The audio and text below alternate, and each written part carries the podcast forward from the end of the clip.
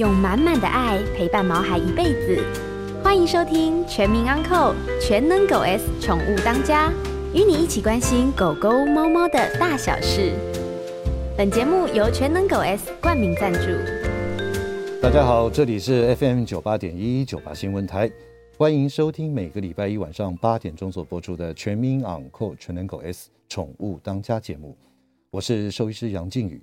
啊，就快过年了，这个礼拜就是这个除夕啊，过年的。那这边呢，我想可能有一两件事情要提醒我们所有的听众朋友，特别是你有毛孩子的好朋友。第一个呢，就是因为这次的假期有十天，所以当您的这个毛孩子是属于慢性病的患者，比方说，哎，他可能每天要打胰岛素，他可能每天要吃肾脏的药或者心脏方面的药物，这个时候呢，因为动物医院可能也会有休息的时间。所以一定要准备好，就是说他在这个十天当中的药物不可以缺乏。那第二个要提醒我们听众朋友，就是说这个过年嘛，难免会有亲戚朋友到家里来就围炉啊、用餐啊等等，千万千万不要拿餐桌上的食物去喂家里的毛孩子，因为呢，在过去的经验里面，这样子会有两种情形：第一种，他就开始挑嘴了，他平常吃的饲料也好，或是罐头也好。他完全就不吃，因为他吃过那么香的香肠，那么香的烤鸡，甚至于这种烤肉啊等等，所以因此呢，在过年期间千万不要给毛孩子吃我们人吃的一些这个食物。另外一方面，当然因为我们的口味比较重，所以因此含的盐的成分啊，或者其他油脂的成分特别的高。那所以呢，如果吃了毛孩子吃了我们餐桌上的食物，往往在过年期间可能会有拉肚子、呕吐。更惨的是，他去吃到骨头的话，会造成一些胃肠的阻塞，甚至于会有这种穿孔的这种危险性的发生。所以呢，在此我呼吁听众朋友，围炉的时候千万不要喂我们毛孩子吃我们餐桌上的食物。这样子其实呢，虽然他呃很很不舒服、很可怜，或者说觉得。哎呀，这个好难过，但是忍一下，因为你不忍的话，一个年过后啊，你的后遗症是非常非常多的。所以呢，也在这边提醒我一下我们听众朋友，第一个要把他常备的药物准备好，当然最好可以跟您的兽医师加个 line，或是有任何的问题可以随时 line 他一下，哎，该怎么办哈？那第二个呢，就是说这个吃的东西特别留意。餐桌上人吃的东西，尽量不要喂它。这样子的话呢，其实呃，对这个毛孩子也好，对我们的主人也好，都是一个非常重要的一件事情。那今天为今天的来我们节目现场的特别来宾啊，他并不是一位兽医师。那这位呢，特别来宾真的非常特别。其实我认识他大概超过快十几二十年了。那在过去呢，他是一个毛孩子的主人，然后呢，他其实是一位表演工作者。那最为什么会访问今天的特这位特别来宾呢？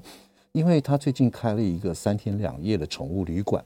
我相信在这个过年的十天当中，可能有听众朋友，尤其是疫情慢慢的趋缓，这种旅游的大爆发啦，或者怎么样，不管你是去国内或者去国外，那有的时候呢，带毛孩子真的不方便出国，所以一定会找一些宠物旅馆或者是来帮忙照顾。所以呢，今天呢，我们邀请了这位台特别来宾是潘慧茹小姐。那么潘慧茹小姐呢，她过去就大家都知道有很多非常好的一些表演的作品。那为什么会诶踏入到宠物的这样子一个旅馆这样子的一个行业？那我想呢，一开始啊，我想请问一下，嗯，哎，慧茹跟大家打个招呼。Hello，大家好，我是慧茹，来拜个早年了啊，新年快乐！而且我觉得今天来呢来上这个节目非常开心，嗯，因为这个节目真的是可以学到很多对于宠物照顾的一些知识，是。对，能够来上这个节目，然后分享给大家这个经验，我觉得是非常不容易的。谢谢你，这是你第一个上节目来宾来称赞我，对对，真的真的。OK，好，慧如，我想直接就单刀直入的问你这个问题啊。就是过去，当然，因为你非常爱爱狗狗，嗯嗯，那这个从爱狗狗到真正去从事去照顾狗狗这样子的一个工作上面，是一个很大的转变，嗯，那我想请问一下，你心里面当时的为什么会做这样的决定？嗯，嗯，其实这两件事是呃，其实这是两件事。嗯，爱狗狗跟愿意出来照顾狗狗是两件事。因为其实现在很多的饲主都很爱自己家的毛宝贝。对。但是真的愿意爱别人家的毛宝贝吗？嗯、这就是另外一回事。是。那原则上，我为什么会有这么大的转变？其实我深思熟虑了很久。嗯嗯、因为就像我刚讲的，我曾真的有审视过自己，到底是只爱自己家的宝贝，嗯，还是爱所有的狗？嗯嗯。嗯对。后来我发现，就是不管在路上看到任何的狗狗，嗯，我都会想要蹲下来跟他们聊天。嗯嗯。对，摸摸他们，然后跟他们互动。嗯。所以我才告诉我自己，我真。的可以做这这件事情.就是出来照顾狗狗。嗯，那当然也是因为家里自己的狗狗有经历过生老病死这个阶段，对，所以我知道，其实狗狗在它的生命过程当中是是会经历很多跟人一样，嗯，但是因为它跟人不一样，是它不会表达，嗯，所以真正能够照顾它的只有四主，是，但是但是但是很多的四主是第一次，所以当狗狗老病。嗯，的时候其实是很慌张的，因为我的第一只狗狗就是认识杨医师的第一只狗狗，对，也是我很慌张，对对对对对，然后他也是后来呃，就是先是没有节育，然后子宫蓄脓，然后接着开始就是老老之后失失智，嗯，然后接着失能，然后肾衰，嗯，然后肠胃开始出问题，然后到不能吃，然后到喂食，到后来癫痫，到最后安乐，这个过程是非常不容易，嗯，我才。知道哇，原来照顾宠物不是这么容易的一件事情。嗯嗯、对，所以在他经过他之后，我开始就觉得我应该要去外面多上一点点课。嗯嗯嗯，对。这边讲到这个重点了，嗯、那个慧茹，我想请问一下，就是说，呃呃，是不是任何人只要是爱动物或者喜欢，嗯，他就可以从事这样子？我们开一个宠物旅馆或者怎么样？那这个可以分两个方面来讲。嗯、第一个就是说，哎，我们想要来从事这样的工作，嗯、自己本身。是否要需要具备哪些特质，或者具备哪些能力？嗯，那第二个面向来说，那在这个台北市，嗯，要开这样子的一个旅馆，宠物旅馆，嗯，它在法规上面有哪些要注意的？好，第一个就是我觉得呢，当你如果真的很想要从事宠物行业这件事情，第一，你自己要先告诉你自己，你是不是真的有。得到很多的知识，嗯，其实知识是学不完的，但是至少你要有基本的概念跟基本的呃一些观念，嗯，但是其实现在台湾非常的好，有非常多这种专业的课程，嗯，其实我觉得不是你未来想要当宠物行业的业者要做，其实四组都可以。慧君，你上过哪些课程？我其实。就是乱上了很多课程，就是有关跟宠物照护的，我也上过，然后我也有去上过 T Touch，嗯。嗯，但是那个学术不精啊，第一阶段上完就没有往上了，对，然后我也有去上过一些宠物行为的课程，然后我也有去上过一个宠物鲜食的课，嗯，最终最终的这个是一个给专业人员上的一个两百小时的专业人员的一个。这个证照的课程。哦，这是我刚刚就是杨医师问到，嗯、就是如果你今天要成为一个业者，嗯，在台湾的动保处其实有一个严格的规定，嗯，你如果要成为一个宠物旅馆的负责人，嗯。嗯你必须要有具备一些相关的条件，嗯，除非你是相关科系，像兽医师、嗯，畜牧系，是，你就是直接可以当负责人，嗯，但如果你都没有的话，嗯，你必须要先去上这两百小时的专业课，有个基本认识，对，然后经过考试合格，有一个证书给你之后，嗯，你才可以同时成为负责人，嗯，跟专任人员，是，对，OK，对，所以也就是说，除了你的热情之外，嗯，你还要具备一些基本的一个这个。所谓的能耐，就是知识，对，免得你在照顾过程里面发生一些错误。其实这个很重要，因为你当一个负责人，其实就像一个幼稚园的园长一样，如果你都不知道怎么照顾小孩，你怎么样就是对事主交代？所以这件事情非常的重要。OK，所以一开始经过了自己毛孩子的一些生理，然后再过来就是说生老病死的一个一个周期，对，让你觉得说。其实，在很多饲养这个毛孩子的主人们，嗯，在面临到很多问题的时候，都是很无助的，无助、慌张、慌张的。对，所以你提供了一个这样子的一个场所。嗯，那另外呢，还有就是说，要想要成为这样子的一个业者，嗯，你必须要有充足的一个自己的知识，对，呃，知识，然后顺便呢。也就是说还有要遵循相关的一些法令的规定，所以，这样子才能够真正的做一个非常好的一个业者。嗯，其实我也想要趁今天告诉大家，其实，在台湾，嗯、尤其是在台北，嗯，宠物旅馆真的非常多家的选择，对，但是合法的宠物旅馆却是只有那几家，嗯，所以真的很希望，就是尤其像现在过年，很多人会要把毛宝贝送去宠物旅馆住宿，嗯，所以大家一定要选择合法的宠物旅馆。嗯嗯，那怎么样选择？对，其实就是上他们的官网，或者你可以打电话去问，请问一下你们有没有特定宠物业的证号？OK，对，这个非常的重要。嗯、那这这个资讯在哪里可以看得到？嗯，其实现在有一个专门的一个官方 LINE 是可以看到，嗯、它是有收集所有台北市、嗯、全台湾合法的宠物旅馆，嗯、或者是你可以上动保处的官网，嗯、也是可以查询得到。对、嗯。但因为现在台，嗯、呃，台湾呢，对于这个法规规定的很严格，嗯嗯、所以如果你今天想要去住这个宠物旅馆，他们都会有自己的自媒体，不管是 FB、IG、嗯、或是官网，是都有严格。规定一定要把这个字号打在最上面，嗯嗯，这个是规定的。所以如果你当你没有看到这个字号，就你要去想想它到底是不是合法业者。嗯嗯，对对对。OK，好的。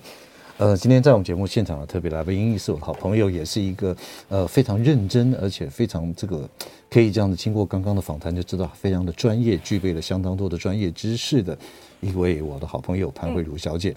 那么呢，现在她在这个上个月开了这个。两天三夜三天两夜的那个宠物旅馆哈，那我特别在过年前，或许大家有这样的方面的一个需求，所以特别来邀请他上我们的节目。嗯，我们先听到广告，马上回来。欢迎回到九八新闻台全民昂购全能狗 S 宠物当家节目，我是兽医师杨靖宇。今天在我们节目现呃现场的特别来宾是非常呃要好，而且呢认识很久的好朋友，他也是我们的表演工作者。呃，三天两夜宠物旅馆的负责人潘慧茹潘小姐，哎，慧茹啊，嗯，我可不可以问你一个私下的问题啊？呃、嗯，其实，再这样的问已经不是私下的问题，就是说你呃投资这样子的一个经营这样子一个宠物旅馆，嗯，嗯，那大概投资的费用，你方便说吗？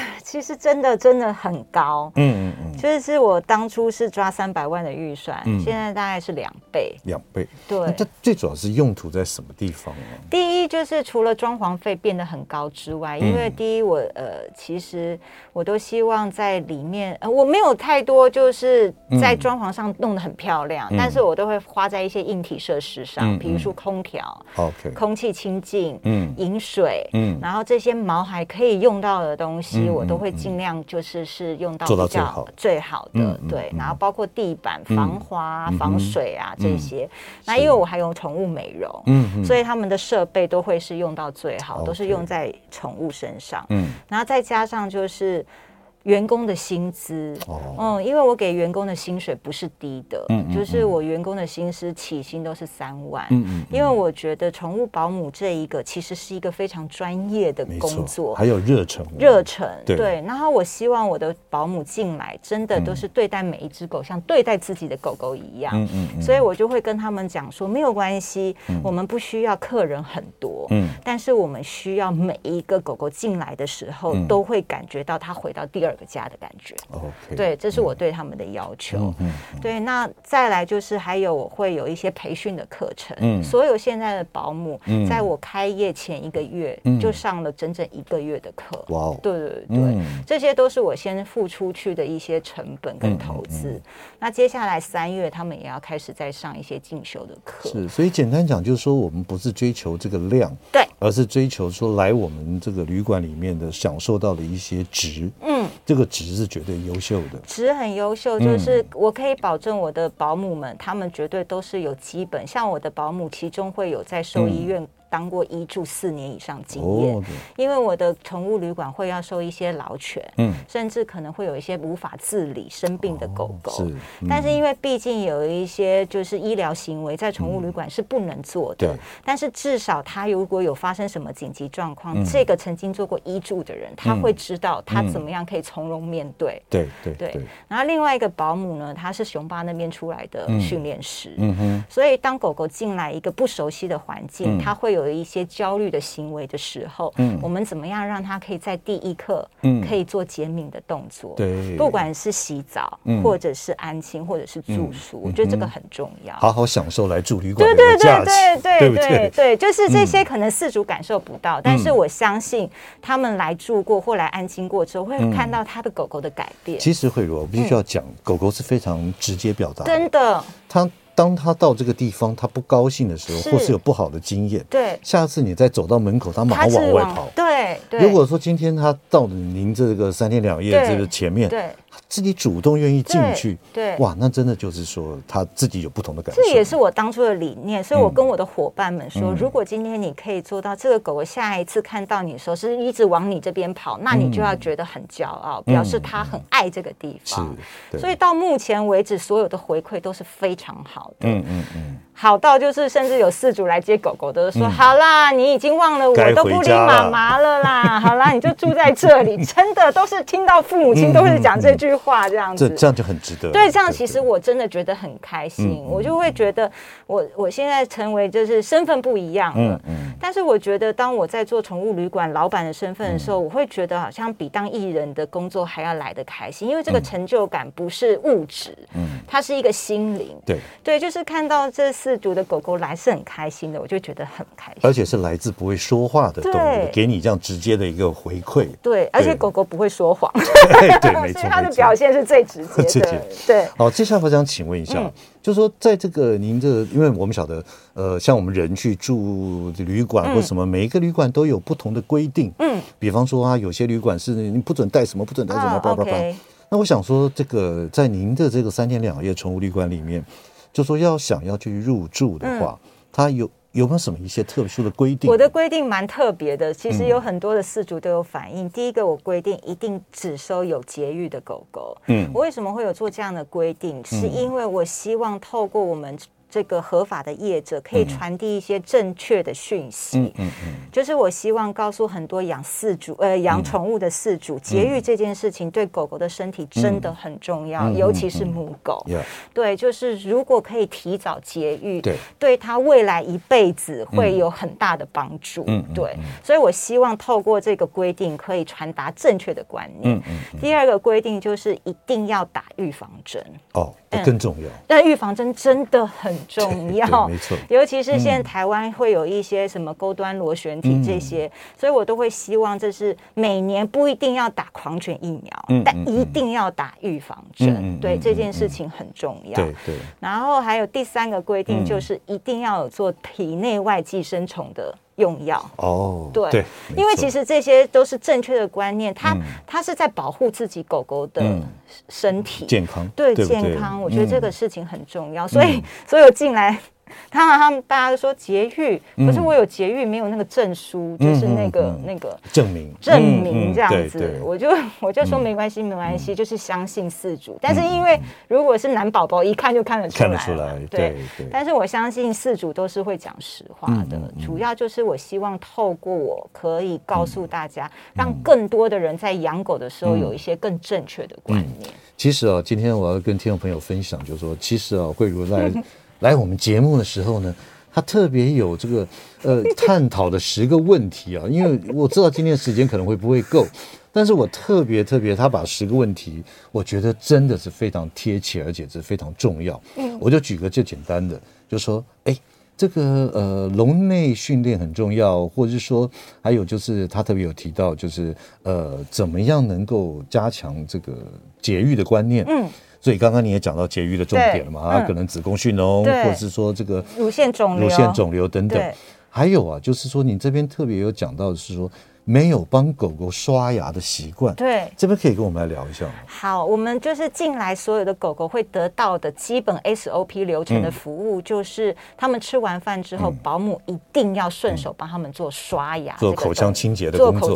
清洁的动动作，就是可能他们在家都没有做这件事情，但至少来我这边可以做这件事，因为口腔清洁对狗狗来讲也很重要，太重要，太重要，非常重要。我觉得不用刷到特别的厉害，我们就就只要用纱布，可以把几个四至少四个犬齿跟后面的牙齿，可以帮他把一些藏在嘴巴里面没有消化的食物，可以把它清干净。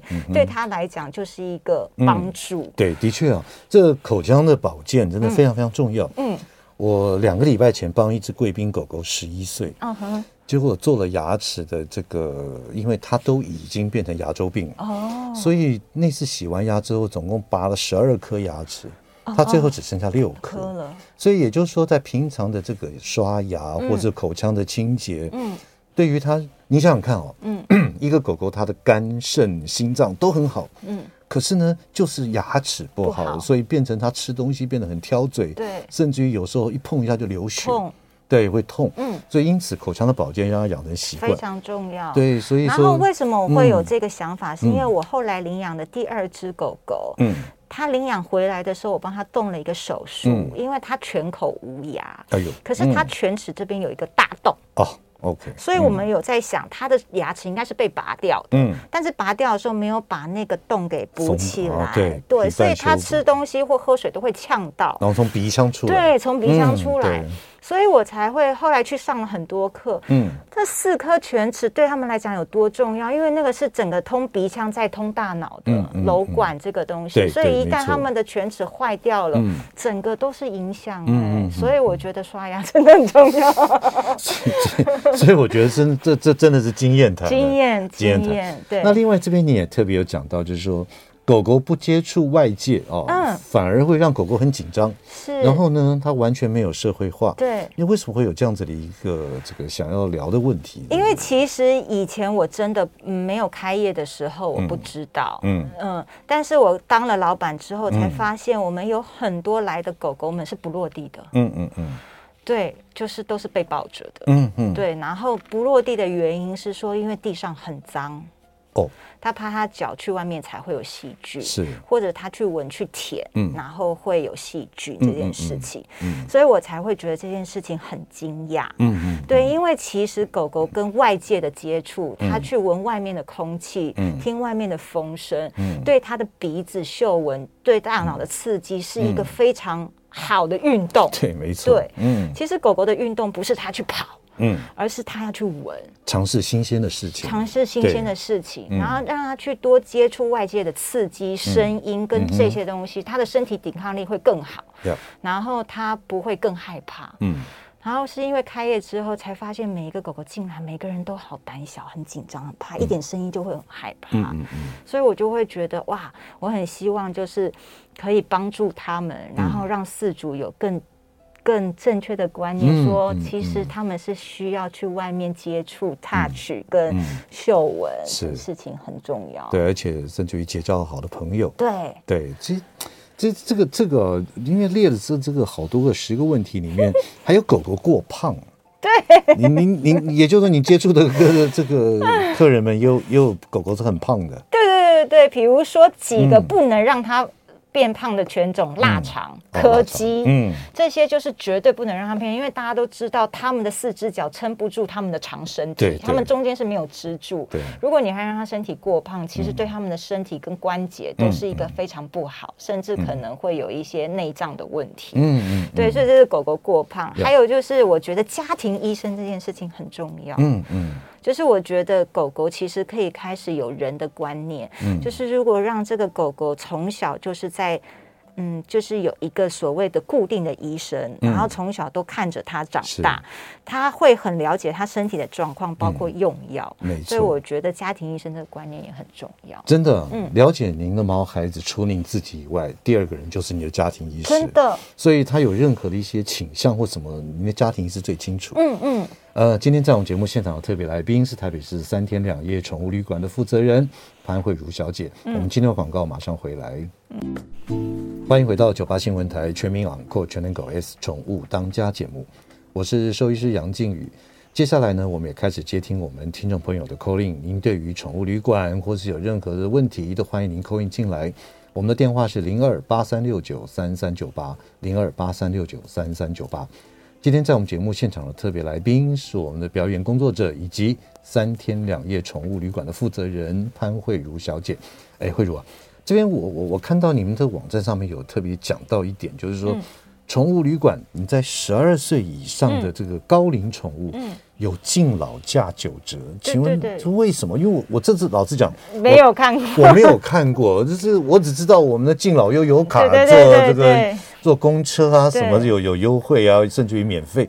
那那为什么你会有这样子的一个想法？就是说十二岁以上有一个九折的优惠的住宿？因为其实说实在，老宝贝真的他蛮难照顾的，嗯，然后甚至可能又会有一些身体上的风险。嗯，那其实我相信有很多老宝贝的饲主，其实外面要去找宠物旅馆有一点点困难，有些都不收。对，有些会吃一些闭门羹。对，那我这家宠物旅馆当初的理念，其中一个就是我希望可以。帮这些饲主照顾这些老宝贝，嗯嗯，包括我有喘息服务。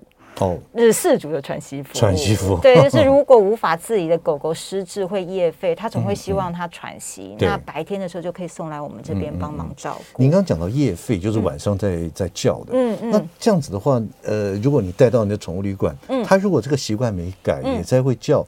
那你们的左右邻居会不会有一些？对，所以原则上，如果像这种无法自理的狗狗，我们只能做日照，我们没有办法做长照。嗯，因为通常这个狗狗会伴随的，就像刚刚一开始杨医师有讲到，它可能会要打一些皮下点滴。对对对。因为肾脏可能一定会有问题。医疗的一些的东西，那这些服务我们是没有办法做的。对。所以我们只能避开早上你打完针之后中呃就带来我们。日间帮你照顾，你可以去休息或去办你的事情。对，然后晚上呢，把它接回去，再打晚上的那个针。嗯嗯，对，这是我们唯一可以做，所以只有日照的服务。然后所谓十二岁以上，就是我当初就是希望可以给一些老宝贝一些好的福利。嗯，所以我就有一个十二岁以上的狗狗，只要来入住，永久都有九折的优惠。哇，这这真的我我看好多的那个呃宠物旅馆相关的一些这个，我从来没有看过说这个对于。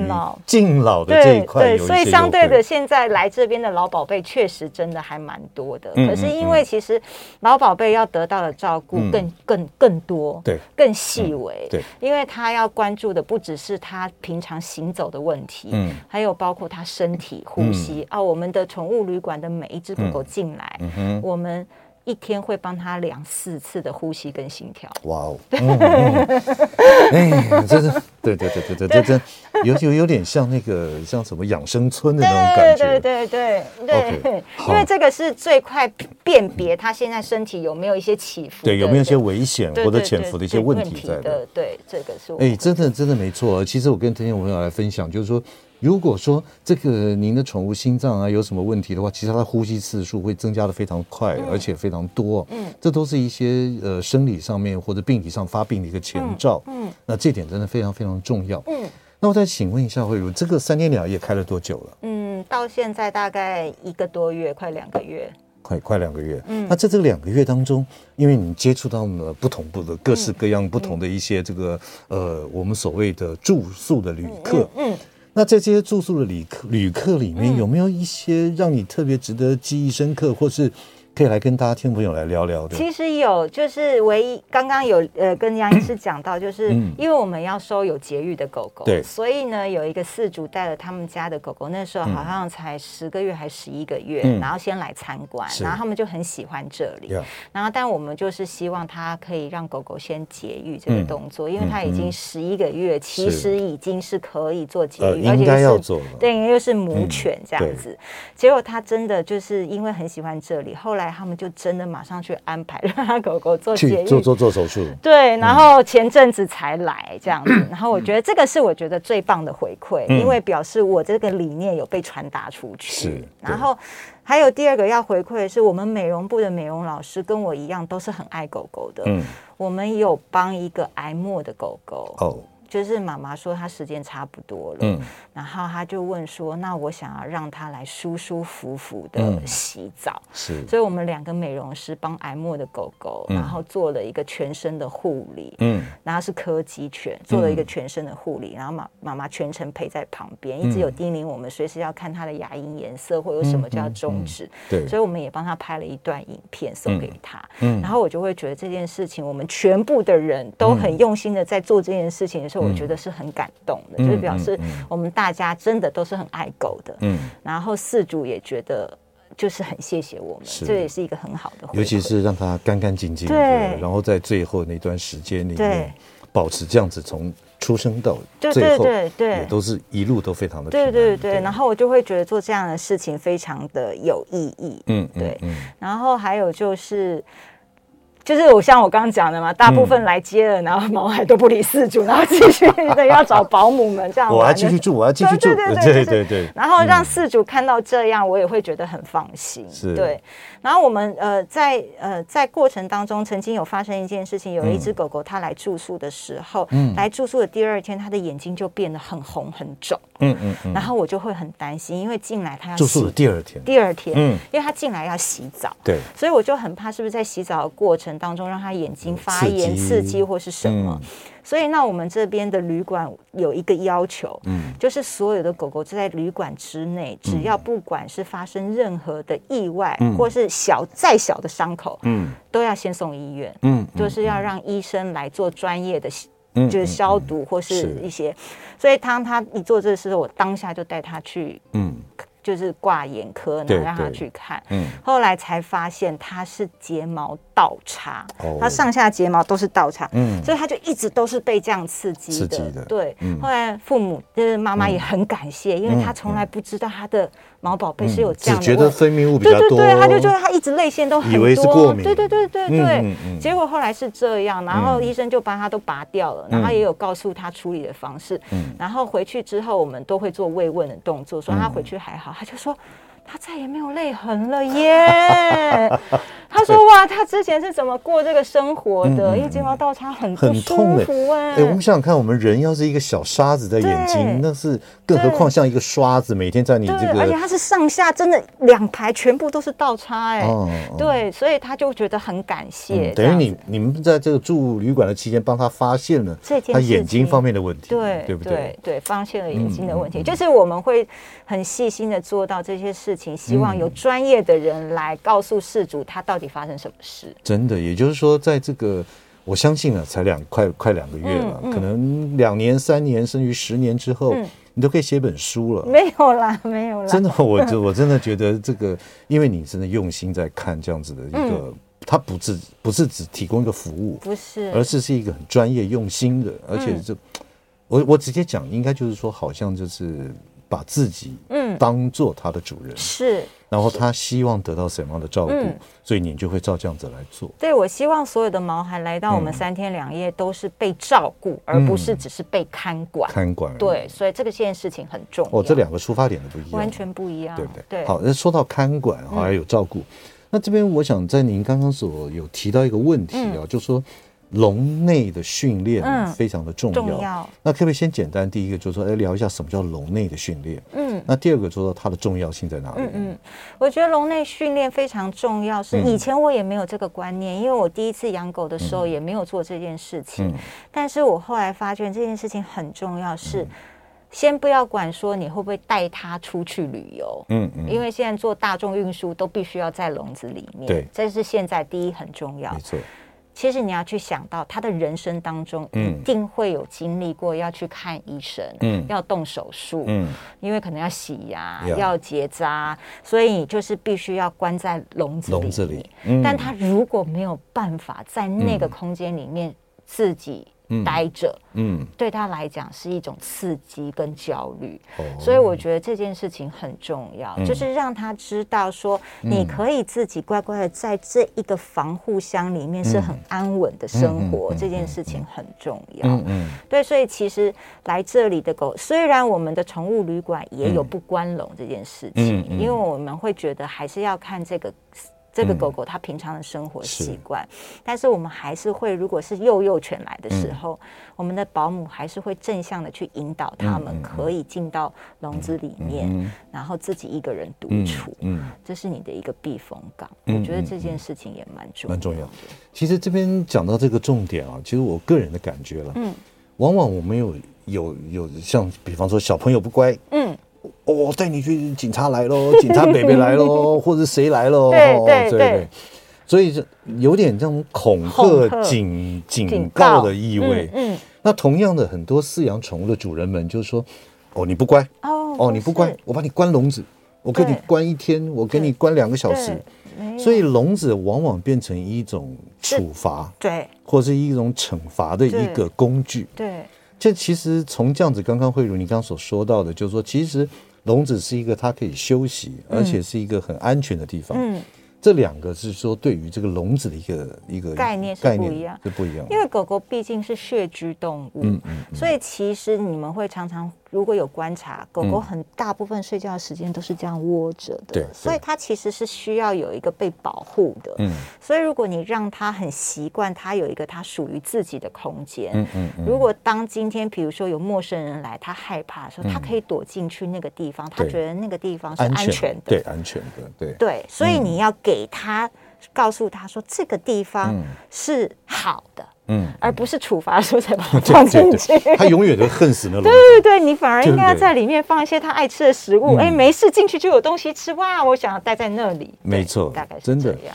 其实我觉得慧如，依照你多年饲养宠物以及照顾高龄犬的经验，这样三天两夜这样的宠物旅馆，或许您的客户们，嗯，除了得到一个很好的托。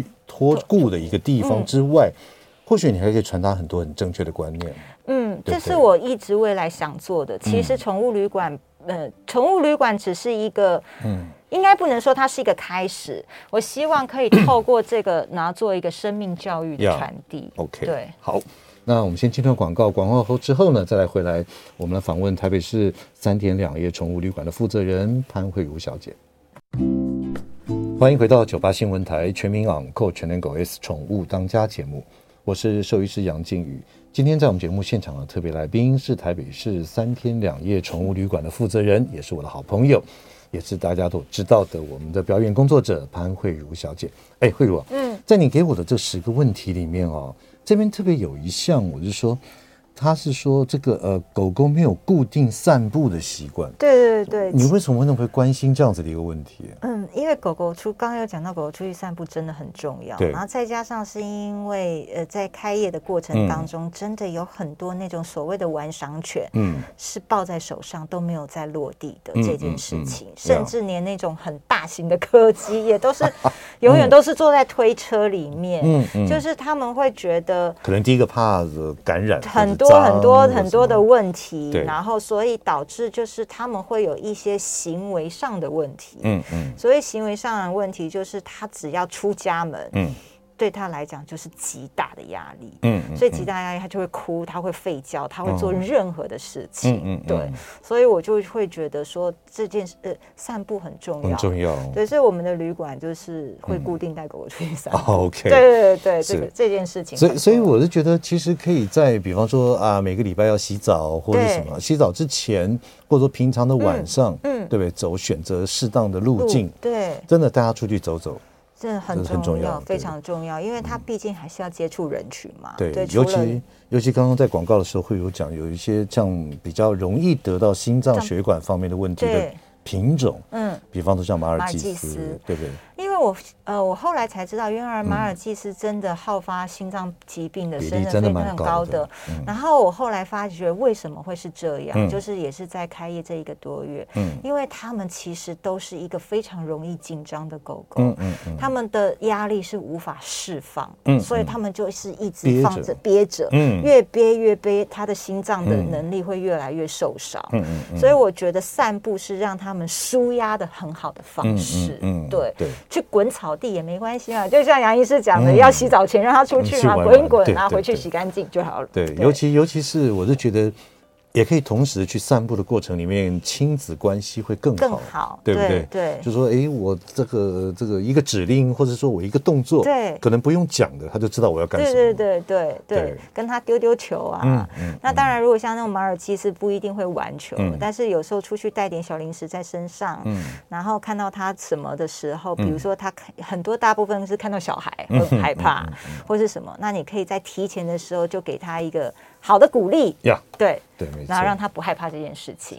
对，其实啊，大家听众朋友有没有注意到，其实从我们今天开始访问这个慧潘慧茹小姐，这个我们 三天两夜宠物旅馆的这样子的一个，我我觉得了，你似乎不只是在经营一个旅馆业，嗯、就应该是还有很大的一些想法，或者说有一些未来的一些目标。嗯、那我想请问一下，就是说，在这个宠物旅馆这个理念，你未来希望能够带给这个行业以什么样的一个发展，或者什么样的一个宗旨？嗯，甚至于你还有什么自己觉得说该完成的任务？好，我觉得应该是说，我没有想要在宠物旅馆这一个、嗯、这个工作上面去获得实质物质上的一些报酬。如果要做报酬，你对对对对对对，原来的工作就主业会赚的更多。对。那我想要做的事情是，第一，我是真的很想让大家知道，宠物保姆是一个专业的行业。嗯，它真的不是随随。随便便的人就可以来做的，因为他真的必须要知道很多。嗯，然后他在面对每一只不同狗狗个性跟他们焦虑的时候，他必须要有十种、二十种以上的可以解决的方式。对。然后怎么样照顾狗狗？嗯、所以他们要会量呼吸，嗯、量心跳次数，嗯、然后他要观察它的牙龈的颜色、嗯、舌头的改变，这些都是很专业。嗯、所以我很希望就是借由我开了这个行业之后，嗯嗯、让更多的人知道宠物保姆是一个专业的行业。嗯嗯、我希望大家可以去重视宠物行业这件事情。嗯、对，因为这个真的很重要。嗯，嗯，我觉得台湾在对宠物上面已经有慢慢。慢慢的在进步了，但确实来讲有点慢。嗯嗯，确实有点慢。对，但是我相信，如果有更多的人可以一起努力来为这个行业创造一些。正确对的事情，我觉得他将来是会很有希望。嗯，对我，所以我很希望就是可以借由自己的一个力量，让所有的保姆是在一个专业的行业。然后我希望透过这件事情，可以传递一些生命教育。所以我未来也有想要，就是请住家附近的幼稚园可以来我的旅馆参观。对，这是我很想做的事。其实这点非常重要。在我过去，因为我的我的诊所，你也晓得在。